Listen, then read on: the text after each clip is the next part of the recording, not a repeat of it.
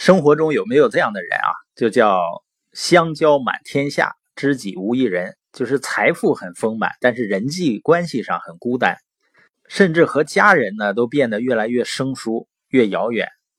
这样呢，人们就把奋斗的目的啊给搞错了。你努力奋斗、努力工作是为了生活，但往往呢，我们会忽略最重要的事情，比如说孩子，你投资了什么？很多人认为呢，说孩子还小，先把大部分精力呢投资在事业上，等孩子大一些呢，再把精力转移到家庭，重点教育孩子。可是大量的研究表明呢，就是孩子刚出生那几个月啊，智力发育是非常重要的。孩子出生三十个月内呢，如果父母经常对他说话，婴幼儿能听到的词汇是四千八百万个，而不经常跟孩子说话的呢？这个数字是一千多万个，而这跟孩子长大以后的词汇表达、阅读理解这些方面的表现有着极大的关系。因为孩子得到的关注多，他的大脑里就会增加很多的锻炼和优化的神经突触，这样呢，有利于他更容易、更快速的理解问题。很多父母以为说，孩子上学的时候在关注他的成绩。但是到那个时候啊，已经错过了最好的时机。有的呢，就把孩子完全扔给老人来照管。实际上呢，老人肯定很用心，照顾好吃，照顾好喝。但是呢，他毕竟精力有限啊，他怎么能够经得起孩子的那个精力旺盛的折腾呢？而且呢，他说话跟孩子肯定也会比较少。这里面有个案例，就是说奶昔被雇来做什么？有一家速食快餐店呢，希望能增加它的奶昔的销量，所以他找到消费者做调查。他问消费者呢，是不是想要再便宜一些啊，或者多加点巧克力味啊，再大一些啊？消费者说当然啊。但即使他们的奶昔品质越来越好，但是销量呢还不见增加。后来呢，他们观察发现啊，早晨的时候啊，奶昔被上班族买来解决饱腹感的，越稠越好。而且开车时用吸管使用更方便。下午呢，奶昔是被爸妈呢买来哄孩子的，杯子小一些更好卖，这才是奶昔的卖点所在。也就是说，我们之所以要买什么产品啊或者服务，是用来完成特定任务的。那我们终生都被雇佣做一份重要的工作，比如说做别人的配偶、另一半。可是你被雇来做什么的呢？有的男人啊说：“我不就是要养家糊口吗？钱都交给你了，还要怎么样呢？”但是你要知道，一个女人她找一个男人的需求，她的目标肯定不仅仅是经济支持，这个很重要。但如果仅仅是为了经济的话，那她不如买个理财产品了。那她需要什么？交流啊，关心啊，情感支撑啊，理解包容啊。然后共同面对生活中的不确定性，去解决孩子的各种问题。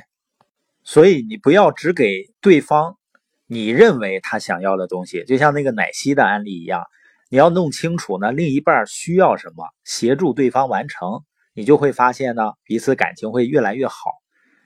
如果对方的需要你始终不提供，那会出现什么呢？肯定会出现裂痕啊。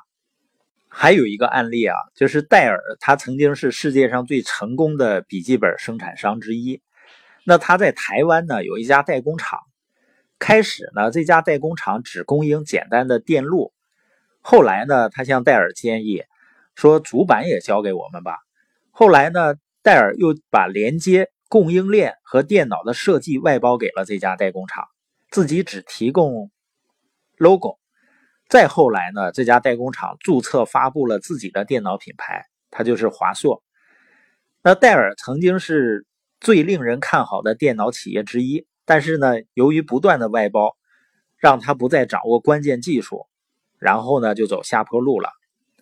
那很多家庭也是这样，也在外包。你看很多家长啊，对自己的孩子就像曾经的戴尔一样，放弃培养孩子能力的环境和机会。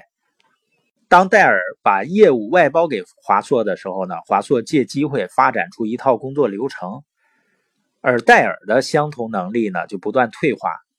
很多家长像戴尔一样，只关注孩子获得的资源，希望孩子赢在起跑线上，把孩子呢包给各种各样的培训班而实际上呢，那些外包商根本不了解你的孩子，归根到底呢，他也不愿意了解，他们只是让你看到那个外包表面的成绩，而具体的过程，你的孩子真的快乐吗？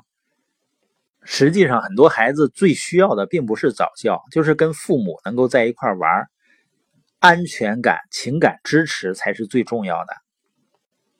我的孩子呢，有的时候经常会问他妈妈：“我们还是好朋友吗？”就是人好像与生俱来就是缺乏安全感，而和父母在一起的这种亲密关系，给他建立的自信和安全感是最重要的。另外，孩子上学啊，除了学习知识之外，最重要的是什么？就是成就感啊，这样能够帮他不断的建立越来越强的自信。另外一个呢，就是能够有一些好朋友。而如果一个环境他确实学到了一些知识，但是呢，他总是有挫折感，你觉得长大以后会有什么用呢？你看，有的小孩子他不上学了，在街上混帮派，他要的就是两样东西嘛，一个就是团队，有一些朋友；另外一个呢，就是成就感。作者呢，他领悟到一个非常重要的事情，因为他经历了更多的孩子教育嘛。他说：“孩子只是在自己准备好学习的时候才能学到东西，而不是我们准备好教导的时候能学到东西。实际上，对于成人也是一样的，你永远也教不会人们任何知识，除非他自己准备好了要学习。”